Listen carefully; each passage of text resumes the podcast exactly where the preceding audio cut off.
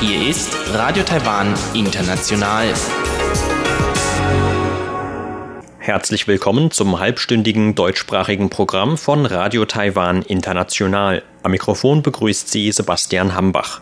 Und folgendes haben wir heute am Montag, den 6. April 2020 im Programm. Zuerst die Nachrichten des Tages. Danach folgt in Taiwan Entdecken ein Interview mit Luisa Meyer, die derzeit für einen einjährigen Studienaufenthalt in Taiwan ist. Im heutigen zweiten Teil des Interviews spricht sie unter anderem über kulturelle Unterschiede und ihre Eindrücke von Land und Leuten in Taiwan. Und zum Abschluss berichtet Eva Trindl in Taiwan Monitor über illegale Arbeitsmigranten in Taiwan und die Frage, ob diese eine Lücke in der Epidemieprävention darstellen könnten.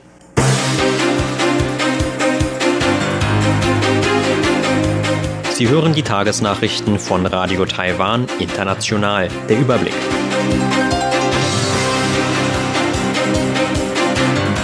Zehn neue Coronavirus-Fälle erhöhen Gesamtzahl auf 373.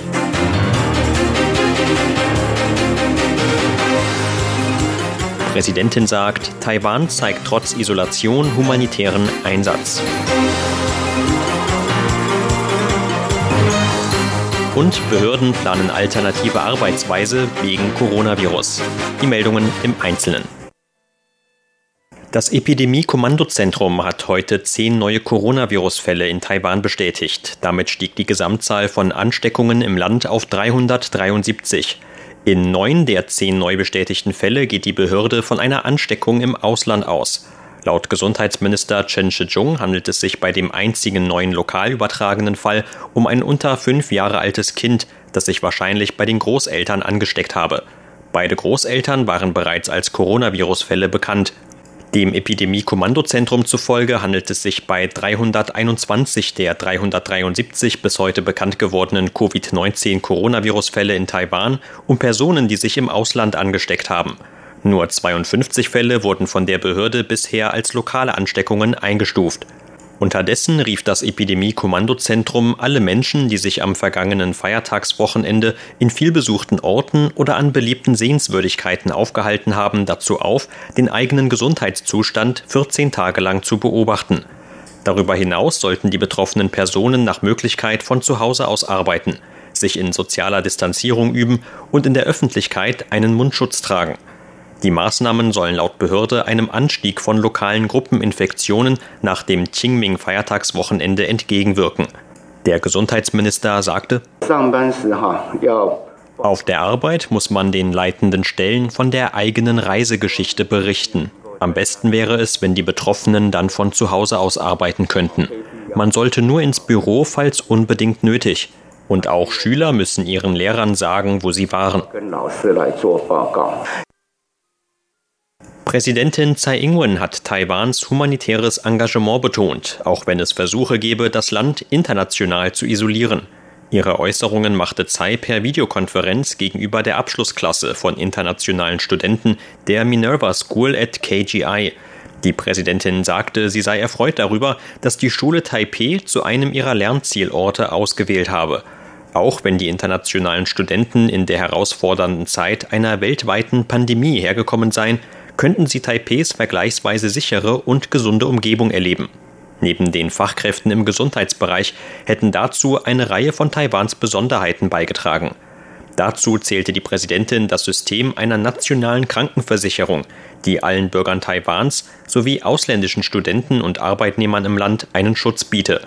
Darüber hinaus erwähnte die Präsidentin die enge Zusammenarbeit von Regierung und Privatunternehmen bei der Ausweitung der Herstellung von Mundschutzen im Land – Innerhalb von nur zwei Monaten habe man so die Menge produzierter Mundschutze von täglich 2 Millionen auf 15 Millionen pro Tag steigern können.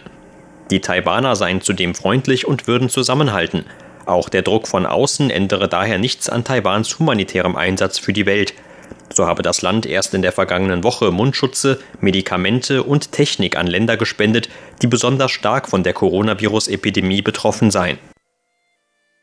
Als Reaktion auf die Ausbreitung des Coronavirus wollen offenbar immer mehr Behörden in Taiwan auf alternative Arbeitsweisen setzen. Präsidialamtssprecher Xavier Zhang sagte heute, dass man verschiedene Pläne zur Gruppeneinteilung und für alternative Räumlichkeiten entworfen habe. Gleichzeitig denke man darüber nach, Konferenzen des Präsidialamts verstärkt über das Internet abzuhalten. Als Beispiel nannte Zhang die tägliche Konferenz im Präsidialamt zur Lage im Land. Eine regelmäßige Anwendung der Maßnahmen werde man jedoch von der aktuellen Epidemiesituation abhängig machen. Im Präsidialamt halte man sich zudem an die Vorgaben des Epidemie-Kommandozentrums, so Zhang weiter. Dazu gehöre etwa auch das Tragen von Mundschutzen in geschlossenen Räumlichkeiten, in denen der empfohlene soziale Mindestabstand nicht eingehalten werden könne. Aus dem Innenministerium hieß es unterdessen, dass seit heute flexiblere Arbeitszeiten gelten.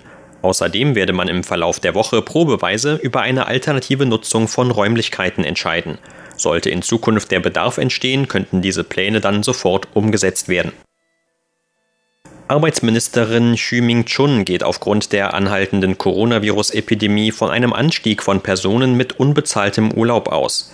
Gegenüber dem Parlament sagte Xu heute, dass mehr als 10.000 Personen in Taiwan davon betroffen sein könnten, falls die Epidemie bis in das dritte Quartal anhalten sollte.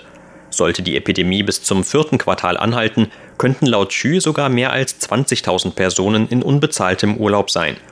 Xu zitierte Zahlen des Arbeitsministeriums, denen zufolge bis Ende März 7.916 Personen in Taiwan in unbezahltem Urlaub waren.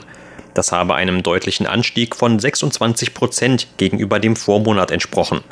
Aus diesem Grund habe das Arbeitsministerium insgesamt zwölf kurz-, mittel- und langfristige Pläne ausgearbeitet. Die Pläne sehen etwa Erleichterungen bei der Kreditaufnahme vor und hätten das Ziel, die Arbeitsplätze von bis zu zwei Millionen Menschen zu sichern. Die Arbeitsministerin kündigte darüber hinaus auch weitere Pläne als Reaktion für den Fall einer Verschärfung der Epidemie an. Sollte die Arbeitslosigkeit infolge der Epidemie ansteigen, werde man Maßnahmen zur Beschäftigungssicherheit ergreifen. Außerdem werde man voraussichtlich Mitte April weitere Maßnahmen zur Ausweitung einer kurzfristigen Arbeitsaufnahme bei öffentlichen Diensten vorstellen. Taiwans Gastronomiesektor hat in den ersten beiden Monaten von 2020 das geringste Jahreswachstum in 17 Jahren verzeichnet. Das geht aus heute veröffentlichten Zahlen des Wirtschaftsministeriums hervor. Laut Ministerium sorgte vor allem das Coronavirus dafür, dass viele Menschen zu Hause blieben. Den Zahlen des Ministeriums zufolge lag der Umsatz im Gastronomiesektor im Zeitraum von Januar und Februar bei insgesamt 141,5 Milliarden Taiwan-Dollar, umgerechnet etwa 4,2 Milliarden Euro. Das entspreche einem Anstieg von gerade einmal einem halben Prozent gegenüber dem Vorjahreszeitraum. Trotz des insgesamt niedrigen Wachstums habe es aber einen deutlichen Anstieg bei Geschäften gegeben, die einen Lieferservice anbieten. Zahlen des Ministeriums zufolge nahm das Verkaufswachstum dieser Geschäfte im Januar und Februar um 5,2 Prozent gegenüber dem Vorjahreszeitraum zu. Geschäfte, die keinen Lieferservice anbieten, hätten dagegen einen Verlust von 8 Prozent verzeichnet. Insgesamt verfügen laut Ministerium 53,8 Prozent aller Gastronomiebetriebe in Taiwan über einen Lieferservice. Das Ministerium sagte weiter, dass sich immer mehr Leute in Taiwan aufgrund der Coronavirus-Situation gegen einen Restaurantbesuch und für das Kochen daheim entscheiden würden. Dadurch seien die Verkäufe in Super- und Verbrauchermärkten um 15,1 Prozent bzw. 10,8 Prozent deutlich gegenüber dem Vorjahr angestiegen. Zur Börse. Taiwans Aktienindex hat heute mit 155 Punkten oder 1,61 Prozent im Plus geschlossen. Zum Abschluss des heutigen Handelstags lag der TAIEX damit auf einem Stand von 9.818 Punkten. Das Handelsvolumen belief sich auf 150 Milliarden Taiwan-Dollar oder 5 Milliarden US-Dollar.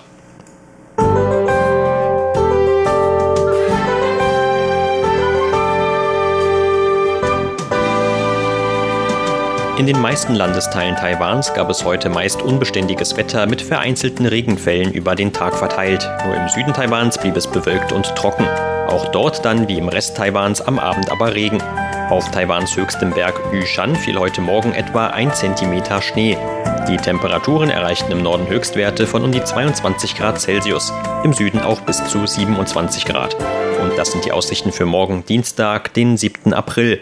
Auch morgen ist im Norden sowie in mehreren Regionen Osttaiwans mit Regenfällen zu rechnen, die sich gebietsweise auch bis zum Abend hin fortsetzen könnten. Für Mitteltaiwan und den Süden des Landes geht das Wetteramt dagegen ganztägig von trockenem, aber bewölktem Himmel aus. Die Temperaturen werden laut Wetteramt gegenüber heute noch etwas zurückgehen, mit Höchstwerten von 18 bis 20 Grad Celsius im Norden, bis zu 24 Grad in Mittel-Taiwan und bis zu 25 Grad im Süden.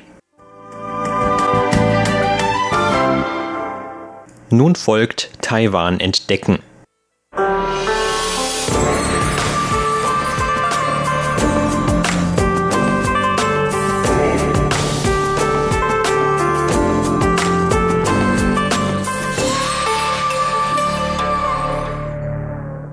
Herzlich willkommen zu einer neuen Ausgabe von Taiwan entdecken. Mein heutiger Interviewgast ist noch einmal die Studentin Luisa Meyer, die derzeit für ein Jahr an der Nationalen Zhengzhou-Universität in Taipei Chinesisch lernt. In der vergangenen Ausgabe sprach sie über einige ihrer Eindrücke vom taiwanischen Essen, das typische Stadtbild oder auch den allgegenwärtigen Motorrollerverkehr im Land. In der heutigen Ausgabe geht es unter anderem über weitere ihrer Eindrücke von Land und Leuten in Taiwan. Du warst also auch schon außerhalb von Taipei als Studentin. Man ist natürlich auch sehr beschäftigt, aber ich nehme an, es bleibt doch so ein bisschen vielleicht mal am Wochenende oder in der Ferienzeit etwas Zeit für so einen kleinen Urlaub oder einen Abstecher außerhalb von Taipei. Hast du das schon getan? Ja, definitiv. Ich war auf einem kleinen Roadtrip über sechs bis sieben Tage mit ein paar Freunden unterwegs und wir haben so, sind einfach mal glatt Taiwan runtergefahren. Das hat auch gar nicht lange gedauert, das waren ungefähr so drei Stunden. Und haben dann Kaohsiung gesehen und Alishan, also einen wunderschönen großen Berg, auf dem das Klima doch um einige Grad kälter war, wie ich feststellen musste, als unten. Und ihr wart dort im Winter auch noch? Wir waren dort auch noch im Winter, genau. Hm. Dadurch war es dann natürlich noch ein bisschen kälter. Bei Kälte muss man hier natürlich erwähnen, dass es nicht an die deutsche Kälte ranreicht. Ja, also auf jeden Fall nicht, was die Temperatur angeht, also Minusgrade. Ja, vielleicht in den hohen Bergen, da schneit es ja auch schon mal. Aber ich finde irgendwie in Taiwan diese Kälte, die dadurch, dass es feuchter ist, kann einem schon manchmal so ein bisschen die Knochen gehen. Gefühlt ist sie etwas beißender genau. als in Deutschland. Vor allem meiner Meinung nach aber auch die im Sommer innerhalb der Häuser. Hm, ja, genau. Also die Häuser sind auch nicht ganz so gut isoliert. Meine kleine Wohnung ist doch etwas kalt, meistens im Winter hm. und im Sommer doch sehr heiß.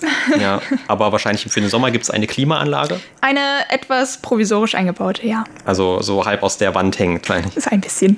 Okay. Aber die Unterschiede wahrscheinlich zwischen Taipei, der Hauptstadt, und den anderen Regionen, die du gesehen hast, würdest du sagen, dass es eher ein sehr großer Unterschied oder dass es sich recht ähnlich ist? Das kommt immer ganz drauf an, wo man ist. Die Großstädte selber sind meiner Meinung nach einigermaßen gleich, wobei man doch immer wieder schöne neue Sehenswürdigkeiten in jeder Stadt entdecken kann. Die kleineren ja, sogenannten Townships, wenn man so möchte. Die ganz kleinen Dörfer sehen doch sehr anders aus tatsächlich als die Städte. Auch da sieht man meistens kleine Blockhäuser eher, weniger Einfamilienhäuser. Und was in absolut überall, egal wo man hingeht, in Taiwan gleich ist, sind die 7-Elevens und die ganzen Family Marts, die man überall findet. Ja, also es ist so ein bisschen wie so ein kleiner Tankstellenladen, aber dann eben viel häufiger noch. Quasi, genau. Wo ich mich eigentlich auch, glaube ich, den ersten Monat nur von dem Essen von dort ernährt habe. Oh, okay. Bis man ein bisschen zurechtkommt. Ja. Und wir haben jetzt sehr viel so über die einzelnen Orte gesprochen. Wie war denn so bisher dein Kontakt mit den Taiwanern?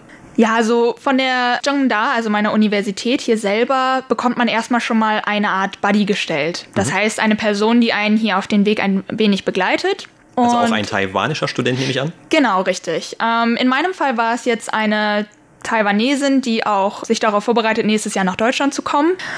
Dementsprechend auch ein bisschen Deutsch sprechen konnte und ja, absolut freundlich war. Bei absolut jeder Kleinigkeit war ich in der Lage, sie zu fragen und um Hilfe zu bitten. Und das hat doch schon sehr, sehr stark auch mir geholfen, mich direkt zurechtzufinden. Und auch diese Art Kulturschock ein wenig verkleinert. Im Gegenteil noch. Vielmehr hat es mir dabei geholfen, zu merken, wie freundlich eigentlich Taiwanesen sind. Und egal wo man hingeht, selbst wenn man alleine ist, man hat niemals das Gefühl, dass man, ja, Angst haben müsste, verzweifelt sein müsste, weil man plötzlich nicht mehr weiß, wo man ist. Denn man kann einfach die nächstbeste Person fragen und sie werden einem mit Freuden helfen oder eventuell sogar dorthin geleiten. Ja, oder vielleicht suchen sie jemand anderen zumindest, der dann helfen kann oder der einen versteht. Also das ist dann vor allem bei den Allgemeinleuten so. Wie ist das denn so mit dem Thema Freundschaft? Findest du es eher einfach oder eher schwieriger, mit Taiwanern sich anzufreunden? Natürlich muss man erstmal bedenken, man hat eine große Sprachbarriere. Ich lerne nun schon zwei Jahre Chinesisch und trotzdem ist es mir am Anfang sehr, sehr schwer gefallen, mich zu verständigen. weil man ja natürlich innerhalb des Auslandes erstmal überhaupt merkt, okay, da spricht keiner extra langsamer für dich. Die reden mhm. einfach genauso schnell, wie sie normalerweise auch reden. Und dann steht man oftmals erstmal vor einer Wand. Mittlerweile finde ich es viel, viel einfacher, weil mir einfach auch ein bisschen mehr die Sprache zufällt. Die Leute an der Uni sprechen natürlich eher dann noch Englisch, da ist es dann auch noch mal einfacher. Im Großen und Ganzen findet man aber so viele Berührungspunkte mit den Taiwanesen, dass es sehr, sehr leicht ist, mit ihnen in ein Gespräch zu kommen, über einfache Themen zu reden. Meistens sind Taiwanesen auch wahnsinnig interessiert an ja, einem Ausländer insgesamt und fragen, wo man herkommt, wie denn das Leben so ist und wie man auf die Idee gekommen ist, auch nach Taiwan zu kommen. Ja, genau, das ist immer so das Interesse auch zu erfahren, was gefällt dir auch vielleicht an Taiwan. Und ähm, es ist ja auch so als Europäer, dass es einem eher schwieriger fällt, so in die allgemeine Bevölkerung einzutauchen. Also da kann man nicht wirklich viel gegen tun. Und wahrscheinlich hast du auch schon die Erfahrung gemacht, dass du dann irgendwie speziell erkannt wirst. Ja, sehr oft. Da ich nun auch blond bin, fällt es noch etwas mehr auf, glaube ich, für alle anderen dass wenn ich denn doch die Straße entlang gehe, am Anfang muss man sich sehr doch wundern, ob man nicht irgendwas im Gesicht hat oder gekleckert hat während des Essens, weil einen doch sehr viele Taiwanesen etwas länger begutachten. Ja, und am Anfang weiß man nicht vielleicht, warum das so ist. Genau, richtig. Man ist doch etwas, ja, verwundert, vielleicht auch ein bisschen bestürzt. Am Ende merkt man aber eigentlich, dass es nur das wahnsinnige Neu äh, Interesse daran ist wie dann eigentlich oder wer eigentlich die Idee hatte, überhaupt nach Taiwan zu kommen, da viele Taiwanesen gar nicht die Idee haben, dass doch ihre Kultur eigentlich auch so spannend und interessant sein könnte. Ja, und das ist wahrscheinlich auch der Blick, den man dann vor allem bekommt, wenn man dann mal im Ausland war oder zum Beispiel bei dir wird das wahrscheinlich auch so sein. Also du hast gerade ja von Kulturschock gesprochen. Viele Studenten, die nach Taiwan gekommen sind oder auch mich eingeschlossen, mir ist dann eigentlich eher so der Kulturschock begegnet, als ich dann wieder zurückgegangen bin nach Deutschland. Das ist irgendwie doch alles anders ist. Also man kennt das zwar alles schon viel länger, wie das dann im eigenen Heimatland ist, aber man bekommt doch irgendwie einen anderen Blick dafür. Ja, absolut. Also seitdem, ich kann gar nicht beschreiben, wie viel ich mich schon in meiner Sichtweise verändert habe innerhalb dieses halben Jahres hier. Gibt es irgendein spezielles Beispiel dafür? Ja, also beispielsweise, wie sehr man sich doch seiner eigenen Nationalität bewusst wird. Innerhalb Deutschlands ist man doch irgendwie so ein bisschen innerhalb des Einheitspreis gefangen, wenn man das so ausdrücken möchte. Hm. Und hier merkt man doch sehr oft, wie sehr doch irgendwie auf die Nationalität auch ein bisschen hingewiesen wird oder wie sehr man sich selber dem auch bewusst wird. Was das Essen angeht, wenn man dann irgendwann plötzlich anfängt, einfaches deutsches Brot zu vermissen, wo man dachte, das ist das Letzte, was ich jemals vermissen würde. oder wenn es auch darum geht, Freundschaft mit anderen Leuten aus ähm, anderen Kulturen zu schließen und man erstmal merkt, okay, da sind sehr, sehr große Unterschiede. Allein schon, wenn es darum geht, dass man sehr, sehr oft Kinder und ähm, Schüler in Schuluniformen sieht und man sich plötzlich denkt, okay, das ist gar nicht mal so normal, dass man doch keine Schuluniform mhm. trägt. Gibt es denn irgendwelche besonderen Erlebnisse, die du in diesem einen Jahr hattest, die dir wahrscheinlich für immer in Erinnerung bleiben werden? Ja, definitiv. Zunächst einmal, dass man so diese ganzen Tempel sieht. Das erste Mal, als ich wirklich auch in einen Tempel gegangen bin, war ein ganz neues Gefühl, was man so gar nicht kennt. Ich persönlich bin evangelisch erzogen worden und man muss einfach sagen, dass sich das Gefühl von ähm, einer Kirche und einem Tempel unterscheiden, also komplett unterscheiden. Also es fängt wahrscheinlich schon bei den Farben, bei den Dekorationen an, bei der ganzen Architektur. Das ist alles sehr, sehr anders. Absolut. Das ist um einiges prunkvoller. Mein erster Tempel, den ich gesehen habe, der war auf einem Berg gelegen. Dementsprechend war ich auch schon etwas verschwitzt. Es war ein warmer Tag. Ich habe eigentlich nur noch Zuflucht gesucht nach einem Ort zum Sitzen.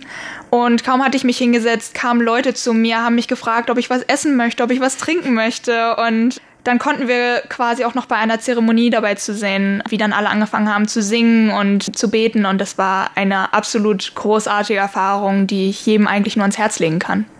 Das wäre dann auch meine Abschlussfrage. Also du bist zwar jetzt noch eine Weile hier, aber wie ist das bisherige Fazit? Würdest du auch zum Beispiel anderen Studenten an deiner Uni empfehlen, dass die anstatt nach China vielleicht auch noch mal nach Taiwan kommen oder auch einfach vielleicht mal so nach Taiwan kommen zum Urlaub oder aus anderen Gründen? Ja, definitiv. Taiwan ist so wahnsinnig unterschätzt, meiner Meinung nach, da man oftmals gar keine Erwartungen dem Land e- gegenüber hat und man dann eigentlich erst merkt, was einem doch hier entgehen kann.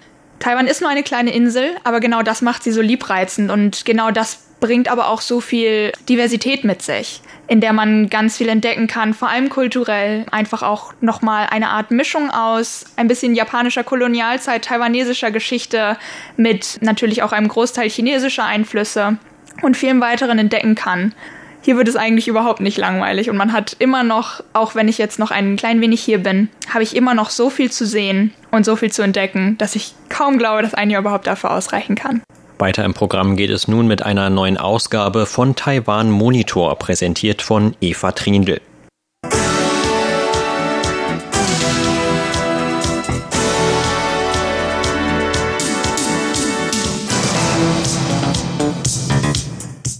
Die Einwanderungsbehörde hat am 20. März ein Programm für Ausländer, die in Taiwan ihr Visum überzogen haben, bekannt gegeben. Damit werden alle Ausländer, die ihre Aufenthaltsberechtigung in Taiwan überzogen haben, ermutigt, sich zu melden. Anlass ist, dass dadurch eine Lücke bei der Epidemieprävention geschlossen werden soll. Bei einer Pflegerin aus Indonesien war vorher eine Infektion mit dem neuartigen Coronavirus bestätigt worden. Dies hat Aufmerksamkeit auf das Problem von nicht dokumentierten Ausländern bei der Eindämmung von Covid-19 gelenkt. Gemäß der Einwanderungsbehörde machen Arbeitsmigranten mit über 48.000 den allergrößten Teil derer aus, die in Taiwan ihr Visum überzogen haben davon etwa 23.500 Indonesier und 22.000 Vietnamesen. Viele Arbeitsmigrantinnen sind auch im Bereich der Kranken- und Altenpflege tätig oder sie betreuen pflegebedürftige Familienangehörige. Die englischsprachige Redaktion sprach für Taiwan Today mit Professorin Lampetia, der Direktorin des Global Asia Research Center an der National Taiwan Universität. Sie gehört zu denen, die der Regierung geraten haben, Arbeitsmigranten aus dem Ausland ohne legalen Status in Taiwan besser zu schützen, anstatt verstärkt gegen sie vorzugehen. Als Grund dafür gibt Professorin Lan an. I think at the moment ich denke, angesichts einer medizinischen Krise wie jetzt sind die Leute sehr ängstlich wegen der unsicheren Zukunft und wir wollen uns selbst schützen, indem wir körperlichen und sozialen Abstand von anderen halten. Arbeitsmigranten, die sich von uns unterscheiden, was ethnische Herkunft oder Nationalität betrifft, werden sehr leicht das Ziel von Ausgrenzung und Diskriminierung. Sie erinnern sich wahrscheinlich daran, dass am 26. Februar bei einer ausländischen Pflegekraft ohne gültige Aufenthalts- und Arbeitsgenehmigung eine Infektion mit dem SARS-CoV-2-Virus bestätigt worden war. Sie hatte eine Patientin gepflegt, die an Covid-19 erkrankt war. Diese Patientin ist eine taiwanische Staatsbürgerin. Als diese Nachricht an die Öffentlichkeit kam, gab es eine Menge Kritik hinsichtlich der Tatsache, dass es sich um eine Arbeitsmigrantin ohne gültigen Aufenthaltsstatus handelte. Die Leute zogen die Schlussfolgerung, dass es ihr nicht legaler Aufenthaltsstatus gewesen sei, der die Ausbreitung des Virus verursacht hatte. Aber in Wirklichkeit war es ihre Arbeit und ihr Beruf als Pflegekraft, wodurch sie dem Infektionsrisiko ausgesetzt war. Ich wollte zu diesem Zeitpunkt wirklich an die Öffentlichkeit appellieren, damit man sieht, dass es die richtige Politik ist, Arbeitsmigranten ohne legalen Status besser zu schützen, um eine weitere Ausbreitung des Virus zu verhindern prevent from the further spreading of virus.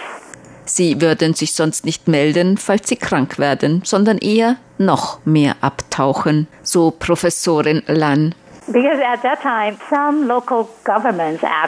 Zu jener Zeit haben einige Lokalregierungen angekündigt, Maßnahmen zu verstärken, um Arbeitsmigranten ohne gültige Aufenthalts- und Arbeitsgenehmigungen ausfindig zu machen. Sie haben dies getan, um die Ängste in der Öffentlichkeit zu beruhigen. Aber es ist sehr wahrscheinlich, dass sie genau das Gegenteil bewirken würden, nämlich, dass die Arbeitsmigranten ohne legalen Status noch tiefer untertauchen, sogar wenn sie krank sind. Sie hätten Angst, in ein Krankenhaus zu gehen, um medizinische Hilfe zu suchen. Nachdem wir unsere Ansicht dazu publiziert hatten, hat der Minister für Gesundheit und Soziales, Chen Shizhong, eine sehr wichtige Aussage gemacht. Er hat nämlich gesagt, dass er es für eine sehr schlechte Idee halte, strikter gegen Arbeitsmigranten ohne legalen Status vorzugehen. Er sagte auch, es sei das Wichtigste, dass sie Zugang zu den Ressourcen und Informationen erhielten, die sie benötigten, und nicht das Krankenhauspersonal zu bitten, deren Identität zu prüfen und diejenigen ohne legalen Status den Behörden zu melden. Über das von der Einwanderungsbehörde vorgelegte Amnestieprogramm sagte Professorin Lan.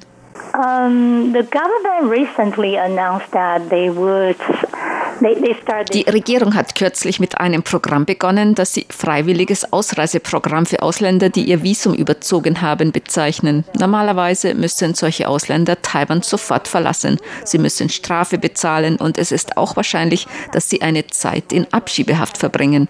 Und sie erhalten nach ihrer Ausweisung eine Wiedereinreisesperre nach Taiwan.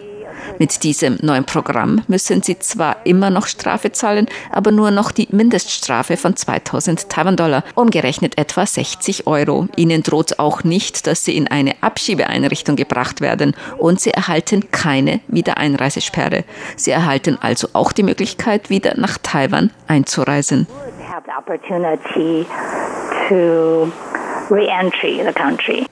Professorin Lan ist jedoch skeptisch, dass sich sehr viele Arbeitsmigranten ohne legalen Aufenthaltsstatus in Taiwan aufgrund dieses Amnestieprogramms bei den Behörden melden werden. I think a small number ich denke, eine kleine Anzahl wird sich selbst melden, aber ich denke, dass der Großteil zögern wird. In unserer Ansicht zu dieser Frage, die wir veröffentlichten, hatten wir auch geschrieben, dass wir es für entscheidend halten, ihnen die Möglichkeit zu geben, ihren Status zu ändern, um legal in Taiwan bleiben und arbeiten zu können. Ich denke, das ist für sie entscheidend, denn mit dem neuen von der Regierung hervorgebrachten Programm würden sie doch abgeschoben, auch wenn sie nicht in Abschiebehaft kommen. Und wenn sie dann wieder nach Taiwan zurückkehren wollten, um hier zu arbeiten, müssten sie nochmals Vermittlungsgebühren entrichten. Und das wäre sehr teuer für sie. Also werden vielleicht vor allem diejenigen das Programm in Anspruch nehmen, die sowieso schon bereit sind, wieder nach Hause zurückzukehren. Doch die Regierung kann auch nicht so einfach den Status dieser Arbeitsmigranten in Taiwan legalisieren, so Professorin Lan. Das ist gar nicht so einfach. Die Regierung kann auch nicht einfach sagen, lasst uns das ab morgen so machen, denn dafür müsste man das Gesetz ändern oder eine andere Möglichkeit finden, um diese gesetzlichen Bestimmungen zu umgehen. Aber ich denke, langfristig gesehen, wenn wir diese Frage von Arbeitsmigranten ohne legalem Status wirklich lösen möchten, müssen wir ihnen eine Möglichkeit geben, ihren Status zu ändern. Und wir müssen auch die Ursachen sehen, die dazu führen, dass sie ihren legalen Arbeitsplatz verlassen und untertauchen. Professorin Lampetia, Direktorin des Global Asia Research Center an der National Taiwan Universität, nennt folgende Gründe, warum ausländische Arbeitsmigranten ihre legale Arbeitsstelle verlassen und untertauchen. Es gibt eigentlich viele unterschiedliche Gründe dafür. Manche verlassen vielleicht ihren Arbeitgeber, weil sie nicht mit ihm zurechtkommen.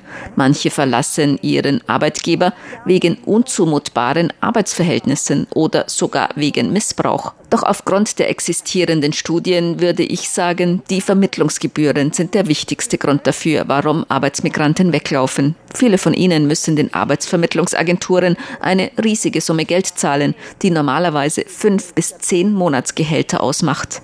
Sie haben natürlich nicht das Geld, alles zu bezahlen. Deshalb erfolgt die Bezahlung normalerweise durch Lohnabzüge über ein halbes Jahr bis ein Jahr hinweg. Deshalb tauchen manche unter, um diesen Zahlungen zu entgehen. Manche tauchen auch unter, wenn sie ihren Vertrag verlängern müssen und sie sich nicht sicher sind, ob ihr Arbeitgeber den Vertrag verlängert. Denn sie haben ja schon so viel dafür bezahlt, um nach Taiwan zu kommen, um hier arbeiten zu können. Oder manchen Fabrikarbeitern haben die Arbeitsvermittlungsagenturen, bevor sie nach Taiwan kamen, versprochen, dass sie eine Menge Überstunden leisten und so eine Menge Geld verdienen könnten. Aber wenn sie dann nach Taiwan kommen, stellen sie fest, dass die Zahl an Überstunden begrenzt ist.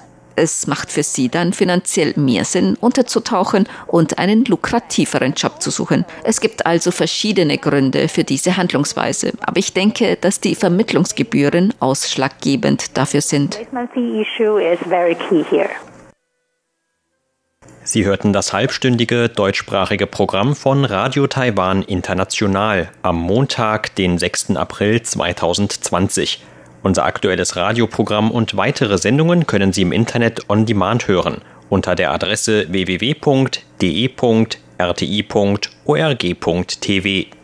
Weitere Informationen und Videos von der RTI Deutschredaktion rund um Taiwan finden Sie zudem auf unserer Facebook-Seite und auf unserem YouTube-Kanal. Am Mikrofon verabschiedet sich heute von Ihnen Sebastian Hambach.